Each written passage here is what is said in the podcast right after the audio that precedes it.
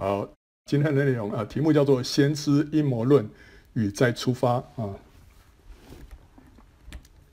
这次美国大选啊，在基督徒当中就激起了空前的风潮，基督徒参与跟代祷的热度啊，可以说是史无前例啊。即使拜登已经正式就任，仍然有许多川普的支持者呢，还没有放弃，盼望奇迹出现，翻转整个局势。不过呢，现在尘埃应该算是落定了，基督徒呢，可以比较理性跟冷静一点。检讨这次大选当中的一些属灵问题，这对于整个基督身体的往前是至关重要的。基督徒之所以会如此投入呢，有几项因素促成。第一个是双方政见壁垒分明，川普的政见呢与基督教的价值一致，拜登呢则相反啊，所以两者呃有如这个光暗对决啊。那第二个是。先知预言的鼓吹啊，说川普是天选之人啊，神必定使他连任，所以大家要有信心，坚持征战到底。第三个是阴谋论的煽风点火，关于这个光明会啊、共济会，还有深层政府，就 Deep State 啊这些说法，加深了基督徒的危机感。那匿名者 Q 和一些网络消息来源啊，又不断的爆出新的内幕消息或者谣言。使人心呢一直处于亢奋的状态，虽然一再失望，又一再的被挑起希望啊。这三点啊，我们今天第一点就不用看了，因为这个这个大家都比较清楚了。我们今天来看一下第二点跟第三点啊，关于先知跟阴谋论。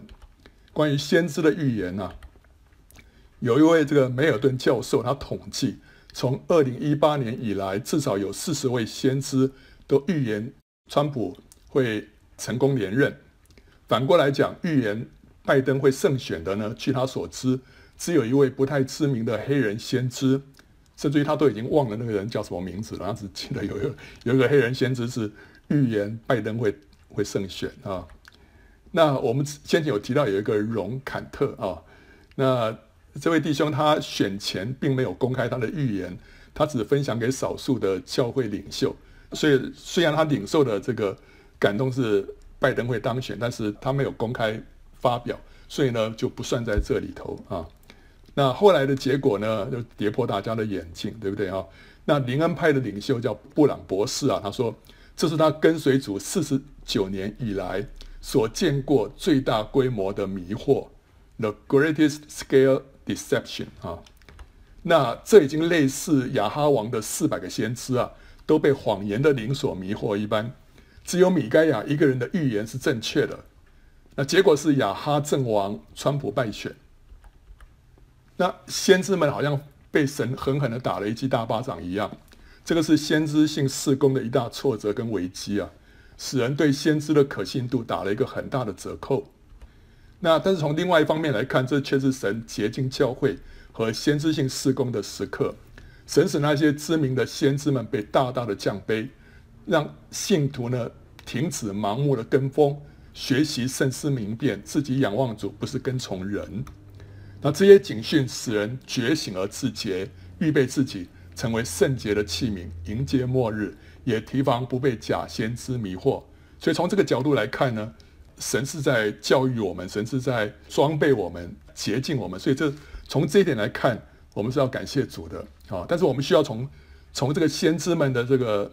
这个失败啊，从他们预言的落空当中，我们要学习一些功课。为什么他们预言会落空呢？有一些先知啊，有几位已经公开道歉了啊。那一月六日啊，美国国会山庄发生了暴动啊。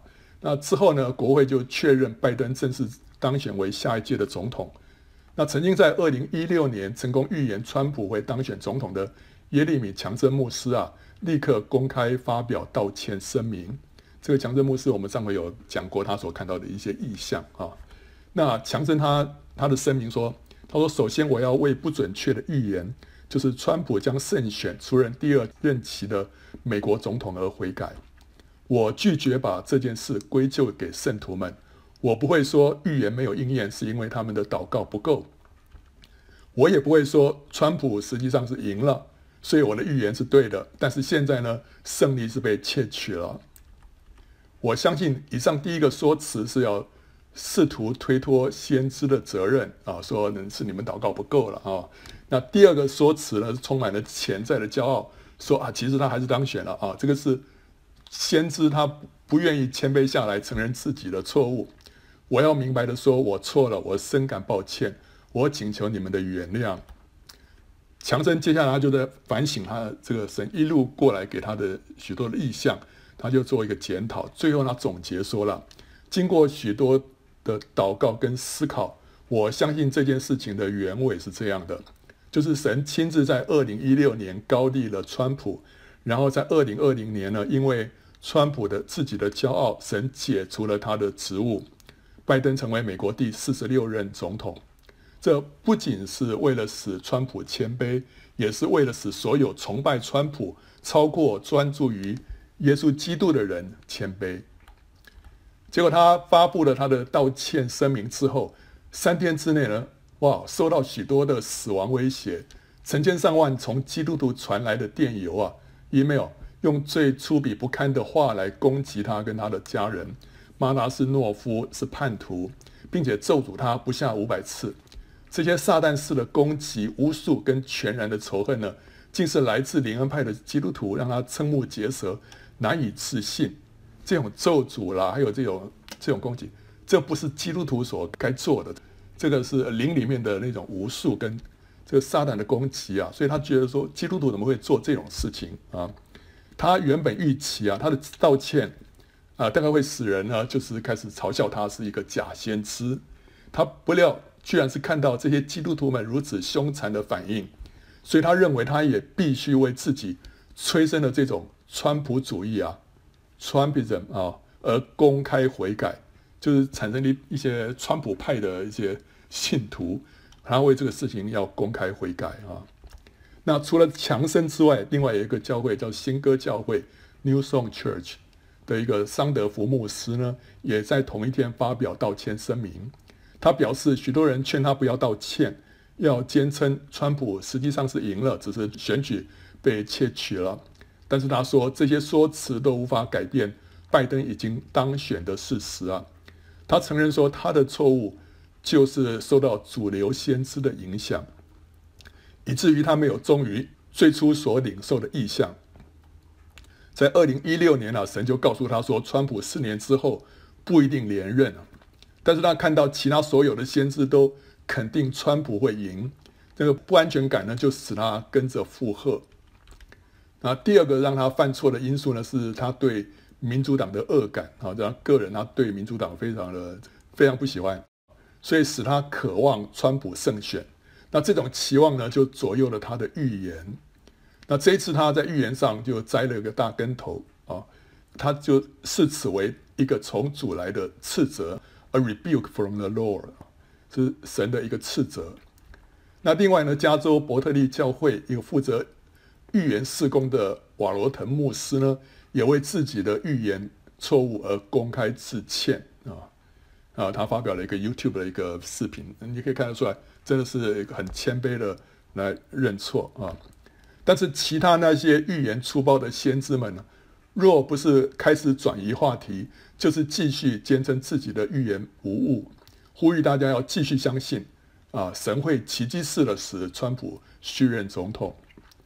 那如果你要看他们的这个这几位牧师的道歉声明哈，有英文版的，有中文版的哈，你可以从我们这个 PowerPoint 里面哈，你这样点进去，可以看到这几个声明啊。好，那另外有一位布朗博士啊，他发出呼吁，这个灵恩派的领袖布朗博士，他呼吁这些发出假预言的先知要诚实的认错悔改。以下是他的呼吁啊，我觉得给我们很多学习，所以我把它登出来。他说：“一月二十号已经过去了，现在乔拜登是美国总统，而非唐纳川普。对于那些预言川普将连任，并向我们保证他会在一月二十号就职的人呢，我以最强烈的措辞呼吁你们：承认你的错误，承担全部责任吧。在任何情况下，再也不要继续把虚假的希望放在神子民的心中。”你们所预言的没有成就，并不存在另一种属灵的实质啊！是川普仍然担任着总统的，一个月或一年都不会改变，他已经尘埃落定了。即使存在大规模的选举舞弊，但这次选举的结果也无法被推翻。唐纳·川普不会连任。面对事实，在神和人面前负责，在主和他子民面前接受即将来临的打击，谦卑自己吧。现在不是找借口的时候，现在不是编造属灵神话的时候，这绝对不是责怪别人的时候。如果你错误的发预言，那么你，而且只有你独自当受责备。也许你并不是故意要误导他人。也许你是在真诚和正直的形式，真的相信主已经说过话，并尽你最大的努力，无论什么都坚信这份信念。毕竟你认为这不就是信心吗？也许你对于激进左派的势头感到悲伤，你预言了你渴望的事，就是川普的连任。也许你感觉到了神的意图，就是如果川普能够悔改自己的骄傲。教会能够悔改，以偶像崇拜的方式来看着他，神会再给他四年。也许你被团体的权势所挟持，希望和别人说同样的话，以求得到肯定。也许你预言了你的会众所想听的，下意识的为他们发痒的耳朵瘙痒。也许你被强烈的政党之灵所挟持。也许你把川普视为一个政治上的弥赛亚，而神从你心中的偶像崇拜。回答了你，或者呢，你是成了被魔鬼欺骗的掠物。不管是什么原因，你都发了错误的预言。现在你需要承认，你最不应该做的事就是为自己感到难过，并且声称你受到迫害。恰恰相反，现实是你误导了许多人。由于你的虚假预言，许多信徒正在经历一场信仰危机。谁会去收拾善后呢？毕竟，他们想知道怎么会所有的先知都错了呢？若你依旧敦促你的追随者坚信到底，那么把他们带入险境，就该由你来负责。更糟糕的是，你们当中有些人向那些质疑你们话语的人发出预言威胁，告诉他们说他们必须相信先知，否则后果不堪设想。你这样做的时候，同时还声称自己直接代表神。当神的子民被这样伤害的时候，主不会掉以轻心的，他会让你为错误的代表神而负责。这么多神的子民正在受伤，世界还在嘲笑我们，认为我们对耶稣的信仰和这些落空的川普预言一样虚假。一位年轻人在网上发帖说，他一直在告诉他未信主的家人，根据先知的话，川普将再次当选。他认为，当川普奇迹般的就职的时候，这件事情会荣耀主。可是现在他说，他不认为自己能再和家人谈论主了。我们意识到已经造成的损失了吗？一位谎称自己是先知的妇女说，神一直在列出一个清单，指出谁在听从先知，谁没有听从。他还警告说，他声称为主说话，那些没有听的人呢，将失去他们的声音和事工。这个是深刻的欺骗和严重的属灵操纵。如果神在列出某个清单，那就是那些误导他羊群之人的名单。这些人正威胁神的孩子，如果他们不相信先知的话，这也是那些羞辱神儿子之名者的名单。现在是坦诚、公开和率直地悔改的时候啊！现在是从。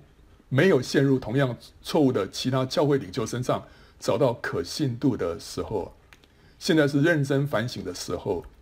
这就是圣经所说结出果子来与悔改的心相称，这不是一件小事啊。如果你继续发虚假的预言，并向你的追随者保证拜登将很快被川普取代，我不是说在二零二四年，我警告你，你正走向完全的属灵幻想。并带领其他人与你们一同走偏，要当心啊！事实上，我是以一个灵恩派的领袖，而非一个反灵恩者的身份而写下这些的。我是先知性事工的支持者，而不是反对者。我写这些是以朋友的身份，而不是敌人。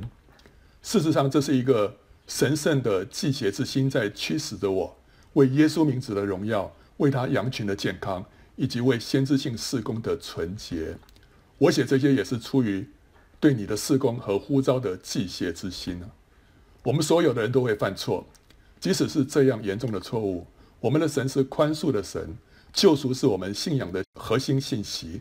你可以走出来，更接近耶稣，更深入的进入神的话语，更加有神的性格，更加与圣灵同步。你的自卑的程度有多深，主恢复和重建你的程度就会有多大。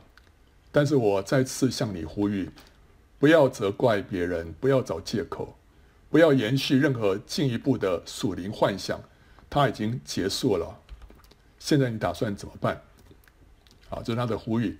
你如果要看他的英文版原文或者中文版啊，底下这里有连结啊。OK，所以结论是什么？现在我们面临一个时代的转换。有些人声称啊，神借着这次大选在分别麦子跟稗子，分别的绵羊跟山羊。其实这是很不当的说法。稗子跟山羊的结局是要下硫磺火湖的。但是基督徒不会因为政治立场不对就下硫磺火湖的，哦，所以这是很严重的恐吓，甚至于是咒诅，造成教会更厉害的分裂。所以我听到这种说法，我也很生气啊。但实际上，神在这次大选里面不是在分别什么麦子、稗子、绵羊、山羊，神其实在分别谁是他的真仆人。那些谦卑承认错误的先知。将被神恢复，并且继续使用，而在末日的复兴当中有份。但那些因着骄傲而不愿意认错，继续带领羊群往歧路上直奔的先知呢？他们会失去他们的恩高跟影响力，被别人所取代。这就标示着一个时代的转换啊！一些著名的大先知将从此没落，反过来讲，一些不知名的先知将会兴起。那这就是末日大复兴的特点。神会兴起许多无名小卒，使荣耀归于神，不是归给人啊！使人来仰望神，不是仰望人。所以神正借着这个机会，在筛选他的末世的工人啊。这个话有耳可听的，就应当要听啊！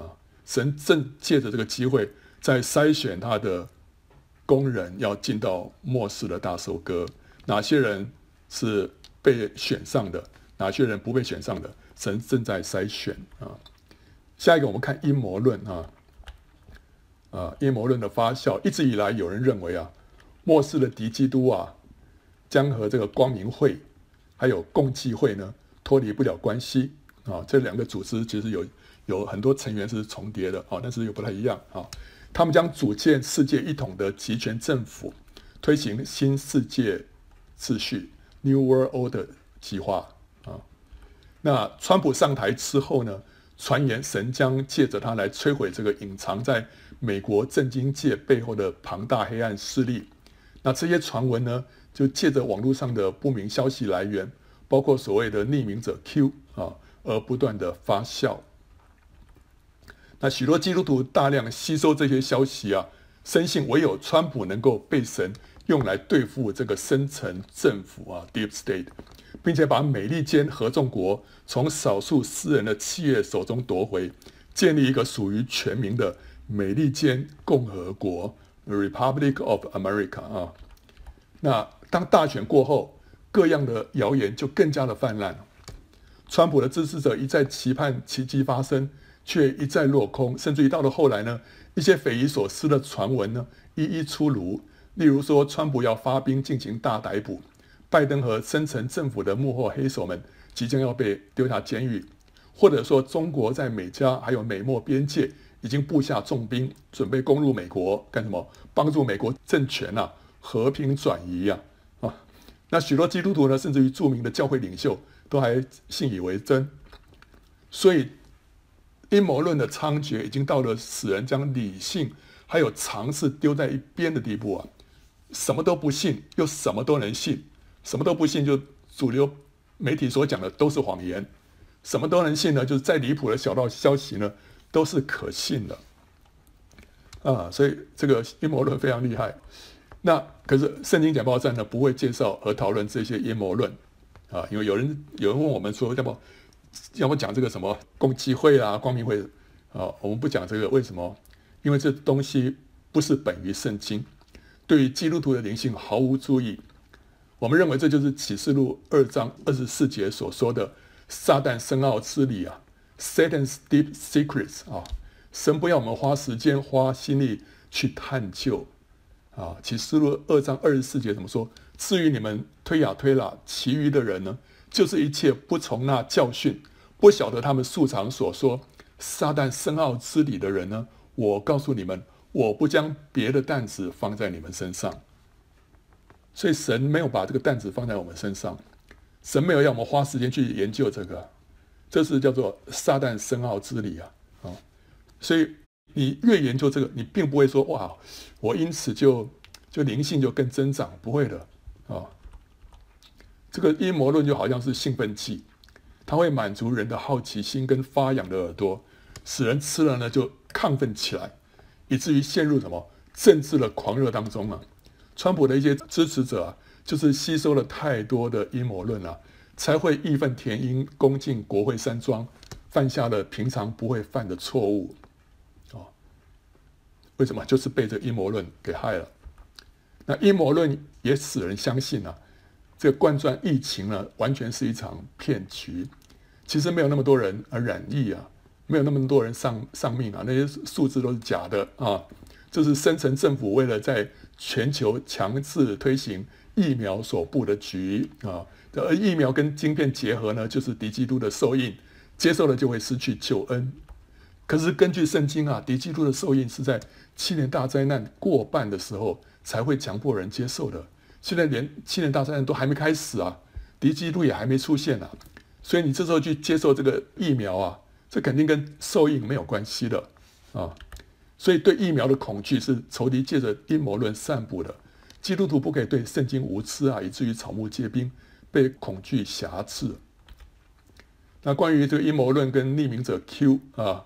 我们就不多介绍了。那你如果要知道一下到底在讲些什么，你这里呃有一个弟兄他写了一篇文章，我觉得你可以看一下啊。呃，匿名者 Q 是美国大选和疫情阴谋论的源头。那今天刚寄给我，然后刚好给大家看一下啊。所以你点进去在在在微信这个的这个里面有啊。那 OK，所以我们要从当中啊学习到一些教训啊。那。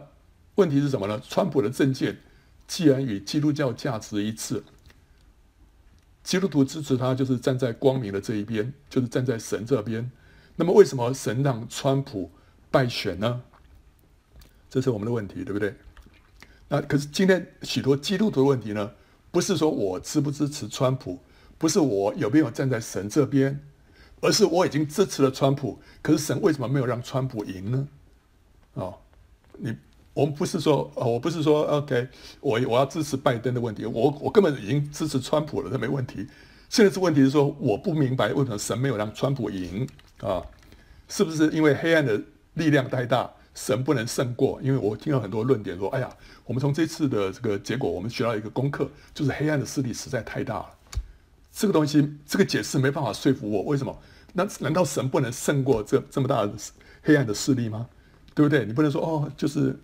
黑暗遮盖大地啦，这个这个神太神神太弱弱了，你你的结论是这样吗？不会啊，这个不可能是结论，不是这样子的。那或者说是选，因为啊是因为选举舞弊啦。那选举舞弊，神没有力量防止，没没力量去揭发，让拜登偷走了川普的胜利吗？这也说不通，对不对？神那么有能力，为什么神不能防止这个舞弊呢？然后就算舞弊发生了，神也可以让他也把它揭发呀。可是也没有啊，哦，好，那最后就说哦，好了，反正是我们已经打了美好的仗了啊，胜败并不重要啦，哦，怎么样失败也不重要了，我们的奖赏是在天上啦。OK，呃，只要这样，你要这样要这样自我安慰也是可以，但是问题是你没有学到功课啊，你不知道为什么输啊，为什么败啊，所以不论我们是不是美国的基督徒啊，都要从这个事件当中学习到宝贵的教训啊。不然的话，以后我们还是会重蹈覆辙，因为不知道先前是错在哪里，是败在哪里。啊，所以何西阿书四章六节说：“我的民因无知识而灭亡啊。”箴言二十四章五节说：“智慧人大有能力，有知识的人力上加力啊。”所以，我们一定要知道说，到底问题出在什么地方啊？啊，不要说哎呀，好了好了，这个算了，这个反正反正就是呃，我们美好的仗打过了啊啊，这个神掌权啦，OK。但是你要知道说，为什么神没有照你的你的祷告回应你呢？啊，川普败选的原因，我们已经之前有在在思美国大选当中讨论过了，所以在这里就不再重讲了啊。我在这一次这一集里面，我我们想要知道就是说，这些彷徨思索的羊群啊，现在要怎么样再往前去啊？对不对？这个这一场仗打下来，好像打败了，现在怎么办？要怎么往前呢？啊，我们从那个雅各的故事，我们可以学到一些功课啊。雅各的见解，雅各那时候骗取了父亲的祝福之后啊，以扫就想要杀他。那利百加就叫雅各去投奔舅舅拉班，等到以扫气消了之后再回来。那雅各就从啊这个别是巴就出发，就走到了伯特利。那在睡梦当中，神向他显现，坚定他向亚伯拉罕、以撒的应许。他说他也要祝福雅各，那雅各就称那个地方为伯特利，就是神的殿啊。他许诺说，神若保守他平安回来，就要以耶和华为他的神。他说啊，神若与我同在，在我所行的路上保佑我，又给我食物吃、衣服穿，使我平平安安的回到我父亲的家，我就必以耶和华为我的神。我所立为柱子的石头，也必作神的殿。把你所赐给我的，我必将十分之一献给你。所以在这之前呢，这个神是亚伯拉罕的神，是以撒的神，因为神跟他们显现，跟他们说话，神跟他们有互动，但是还不是雅各的神啊。但是这个雅各现在神跟他显现了，但是雅各说，如果的神这真的是照顾他，他就要以耶和华为他的神啊。所以他在这边许了一个愿。OK，那所以继续他就到了这个哈兰，那他在哈兰就待了二十年。这前面十四年呢，是为了娶妻啊，而服侍他的舅舅拉班；后面六年呢，是为了要得工价而牧羊。最后，他就带着两个妻、两个妾，还有十一个儿子呢，就返回迦南啊。那到了这个基列山这个地方呢，就被这个拉班追上了。那在迦累德呢，雅各跟拉班呢，在这个地方就立约。接着他到了马哈念，在那边遇见了两营的天使。接着到了毕努伊勒。雅各在这个地方跟天使摔跤，被改名为以色列。接着呢，他就跟以扫相会了啊。那接着他就往苏哥去，在那个地方为自己盖造房屋，又为牲畜搭棚，因此那地方名叫苏哥。苏哥就是棚的意思啊啊。他在这边盖造房屋，不是为了要暂居，平常他们都是搭帐篷，对不对？他在这个地方啊，居然是盖造房屋啊，就是要要要久住了，对不对啊？所以他在这个地方住了多久啊？我们可以算得出来，因为圣经没有讲，但是我们可以算得出来，大概住了九年左右。你说你怎么知道他住了九年呢？你看啊，我们从约瑟，约瑟的生平，约瑟他三十岁做了埃及宰相，之后有过了七个丰年跟七个荒年。那七个荒年过了到第二年的时候，那时候约瑟三十九岁了。这个时候呢，雅各下埃及，那时候他一百三十岁。所以雅各一百三十岁，约瑟三十九岁，可见这个雅各才九十一岁的时候，约瑟出生啊。然后约瑟是出生是在什么时候？是在雅各呢在那边做工了十四年之后啊啊，这个从九十一岁减掉十四啊，所以你看雅各是七十七岁的时候投奔拉班了，这个那年纪也不小了，这个还是单身汉啊啊。不过那时候七十七岁当然是很。很年轻，还算是年轻力壮，所以他可以这个搬动那个什么井上面那个石头啊什么的，那力量还是很大的。后来他就做工了这个十四年啊啊，前面七年是为了娶两个妻子啊啊，然后后面再再做七年是为了这个拉结，前面是为了前面是被骗了啊，就为这个利亚，后面再为拉结，所以总共做工了十四年之后呢啊，那这个第二个七年当中啊，他就生生了十一个儿子啊。他在婚后七年之内呢，得了十一个儿子，其中利亚生了六个啊、所以七年六个。你看，就是说这七年当中，他只有一年没有怀孕。那这一年没有怀孕当中，他就急了，他就把婢女这个西帕给雅各为妾啊，代他生育啊。那所以其他每一年都是都是满档啊，他都都在生啊。那他还生了一个女儿叫底拿，但是底拿不可能在这七年当中生的啊，因为这七年都已经已经满了啊，所以他一定是在这个七年之后生的啊。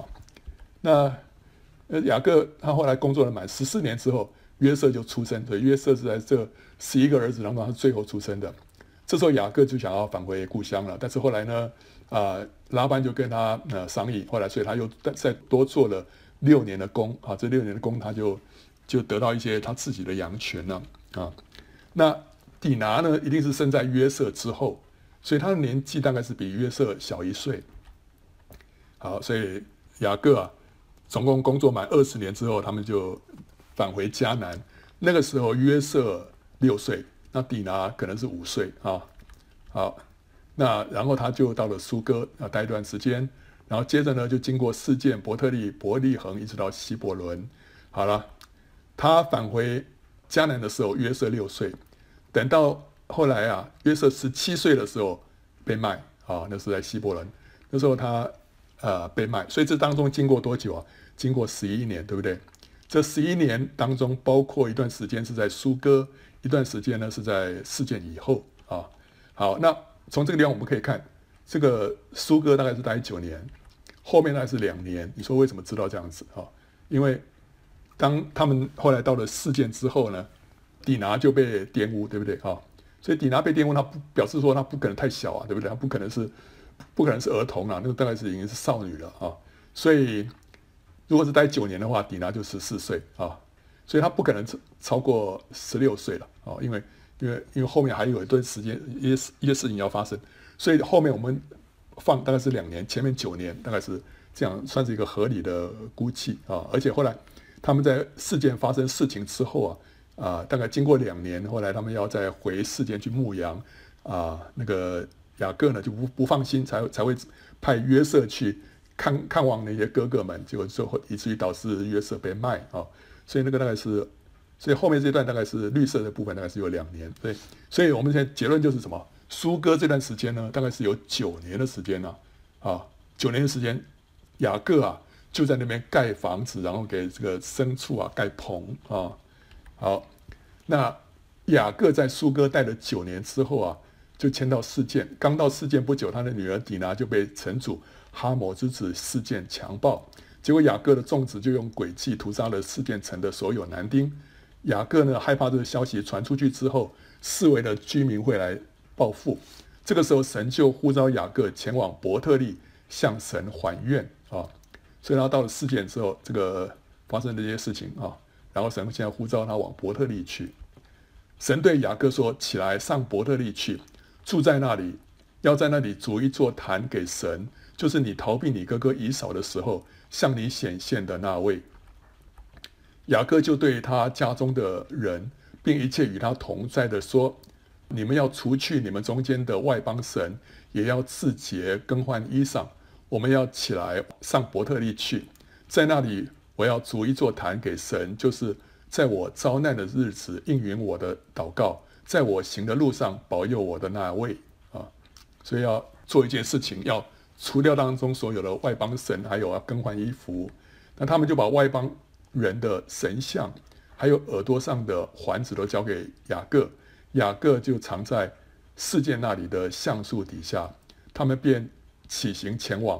神使那周围城邑的人都甚惊惧，就不追赶雅各的众子了。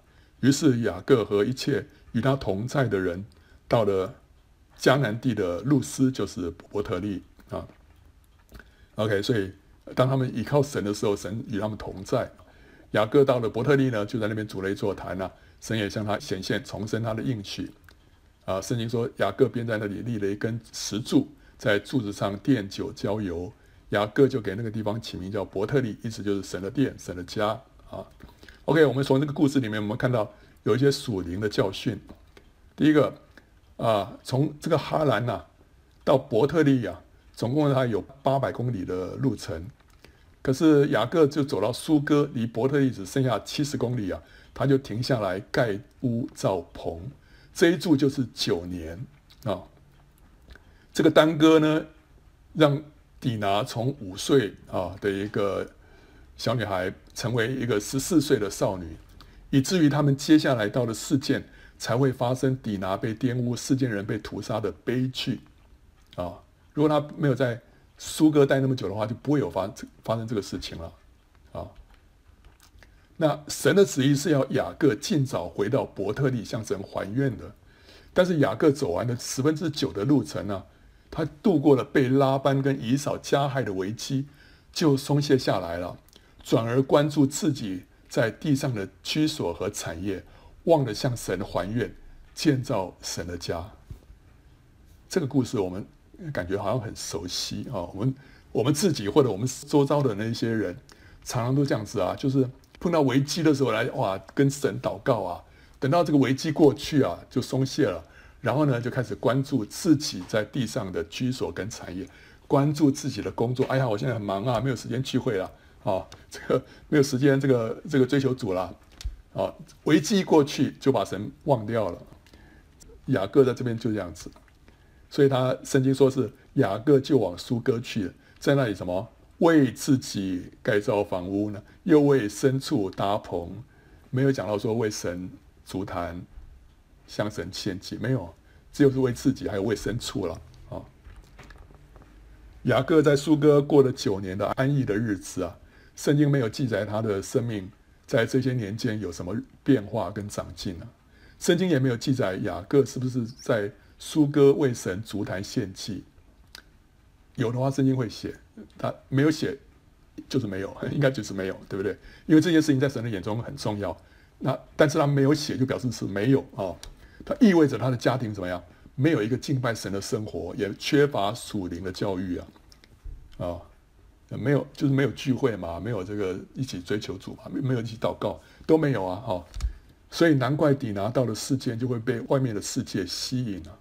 啊，他要他要到外面去看，哇，看那个外面的花花世界，就是因为里面是空的，对不对？还有呢，西缅跟利未会用诡计来屠城，啊，滥杀无辜，这么属肉体的一些做法，就因为里面没有被神开启，没有被神教导啊，所以雅各的家人呢，甚至于还保留着外邦的偶像，雅各都没有禁止啊，可见他在灵性上是非常的松散的，一直到西缅跟利未闯下了大祸。雅各害怕四围的居民来报复，才转向神，向神求救。这个时候，神才说话，要他去伯特利向神还愿。当雅各重新回到属灵的正轨的时候，第一件做的事情就是命令他的家人要除掉外邦神，并且要自洁、更换衣裳、摘下耳环。他可能意识到这些隐藏的偶像啊，是他们家族灵性的破口，是神所憎恶的。以至于他们在世间遭遇到不幸，没有蒙神的祝福。外邦的偶像就象征我们对神以外之物的依靠，所以要埋葬。更换衣裳呢，代表我们改变自己的行为。耳环呢，可能是辟邪之物，摘下耳环就就是放下我们对他的依赖，单单信靠神。另外，耳环也是装饰品啊，象征自己所夸耀。所自豪的东西，你戴上耳环，然后呢，我漂亮啊，对不对啊？这个，但是除去耳环呢，就代表在神的面前自卑、忏悔，啊，像披麻蒙灰一样啊。唯有把我们自己内心的偶像全都埋葬，向神自卑，我们才能够走上神所呼召的和命定的这条道路啊，并且在这条属天的道路上，才能够继续的往前。雅各的目的地是伯特利啊。要在那边还愿，要筑坛立石柱，并且在柱子上面奠酒浇油，这象征建造神的殿就是教会，并且要敬拜神，跟神相交。雅各在苏哥是追求他个人在地上的福乐，但到了伯特利却是建造神的家，就是以神的需求为念，求神的国和神的义啊。我们也一样，我们人生的目标也不是在苏格。我们的目标是什么？在伯特利。那我们要从这个雅各的经历来看这次大选。有些人主张啊，基督徒应该要积极的参政啊，使神的国度具体的降临在这个地上。这次美国大选，基督徒热烈的参与，背后有这种观念在推波助澜。就是要使美国成为一个合神心意的国家，不让左派分子啊毁灭了美国。结果神却让左派得逞，这是什么呢？这显示神的计划跟人的期待有相当大的落差。神似乎也没有意思让川普建立一个所谓的美利坚共和国啊。我们根据圣经啊，神的国，就是天国，只有三层的含义啊。第一个就是神在人的心里头掌权啊，所以他说神的国在你们里面呢啊。那第二个是讲到有形的教会，所以主耶稣说天国像田地啊。里面有麦子有稗子，好，这讲到地上有形的教会。第三个是讲到千年的国度，所以圣经说，当主再来之后，全地要成为我主基督的国，啊，所以这个是千年国度。这三者当中，并不包含现今在地上的国度。所以我们讲到神的国啊，天国啊，都不是讲到在地上的国度有一天会啊变成天国，成为神的国，不是的。神并没有应许地上的国会在今世成为神的国，所以基督徒不应该追求跟鼓吹这样的理想。当初啊，奋锐党人企图用武力在地上建立神的国，结果导致犹太人大量的被屠杀，后来更被赶出圣地，在天下万国当中被抛来抛去，就是因为这些人他们不知道神所应许的国不是地上有形的国，以至于酿成悲剧啊。这历史就不断的重演。十六世纪有一批重洗派的信徒啊，攻占了这个敏斯特，在在德国境内啊，宣称新耶路撒冷就要降临在这个城，后来惨遭屠杀啊。那十九世纪中国有太平天国之乱，他们都是以在地上建立神的国为号召，最后呢都是以失败收场。但是我们基督徒所追求的，乃是神在我们的心里头更多的掌权。让神来改变我们的生命，以至于神可以借着我们影响周遭，使福音传扬开来，让这个属灵的国度在这地上开展。基督徒如果花心力在追求和建造地上的天国啊，就像雅各停留在苏哥盖屋搭棚一样，不是神的旨意的。神的旨意是要我们前进到伯特利，要建造教会，要追求属天的国度啊，不是停在苏哥啊，要到伯特利啊。雅各停留在苏哥的时间越久，生命中的空白就越多，亏损就越大。基督徒如果落在政治的狂热当中，专注于建立地上的国度，就是停留在苏哥，对属灵的生命并没有帮助啊，只是停顿跟空白，甚至于是亏损跟伤害啊。对许多人而言，过去的一年是属灵生命的丰收期。为什么？因为疫情使人转向主啊。他们就大量的来认真的来学习圣经，所以他们灵里面有一个大丰收。但是对另外一群人来说呢，去年好像是一场空。为什么？因为他们大量的吸收的是网络上的谣言，他们被喂养的是阴谋论。最后，川普却落选了，一切的心血都化为乌有，灵性呢也没有进步啊，只剩下失望、愤怒、困惑跟茫然。今天神的群羊要起来啊！要离开苏哥，要经过示剑，要埋葬偶像，要定睛望天，要迈向伯特利啊！雅各在事件重新听到神的呼召，要往伯特利去。起行之前，他先埋葬偶像耳环。今天基督徒也必须把心里面的偶像跟自傲都埋葬，才能够往前啊！这个偶像包括什么？包括对川普的崇拜跟依靠。如果有的话，有人说我没有啊，我没有对川普崇拜啊，我我我只是支持他的政见，我没有崇拜他，那那那就 OK。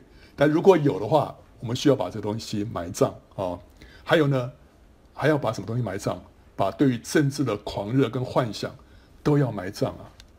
今后只能单单的依靠神，你不要想说，哎呀，我要有一个政府啊来保障基督徒啊，不用了，要让神来保障你啊，不是让一个政府。政治狂热给教会带来极大的伤害，使教会分裂，使主的名蒙羞，使未信者却步。所以教会要往前，一定要把这些这个政治狂热给它埋葬。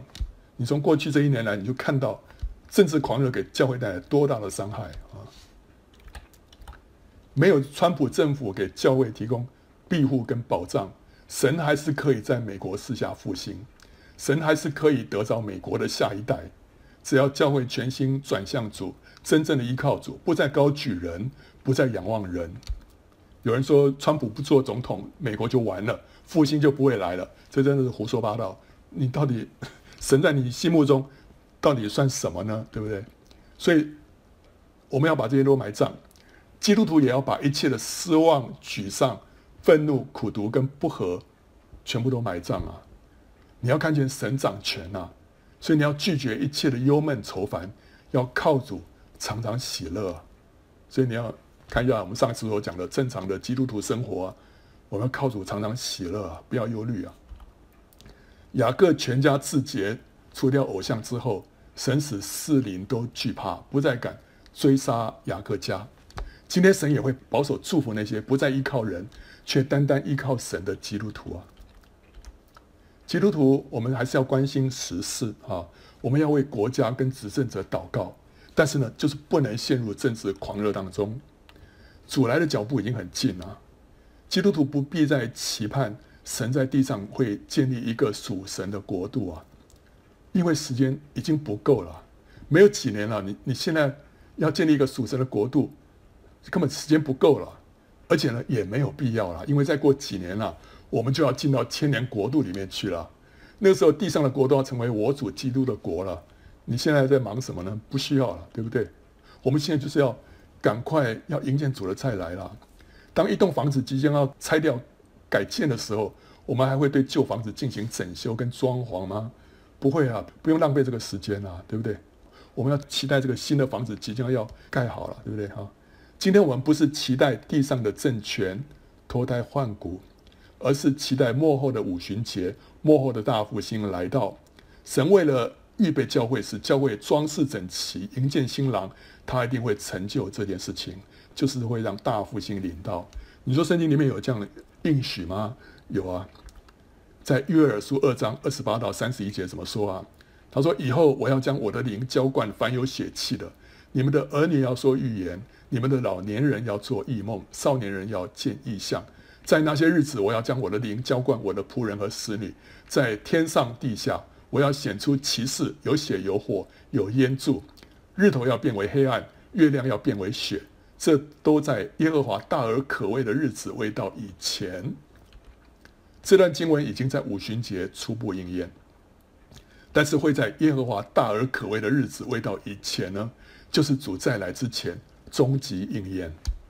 所以主再来之前。会有一个一波比早期那个五旬节更大的圣灵大浇灌会降临下来啊！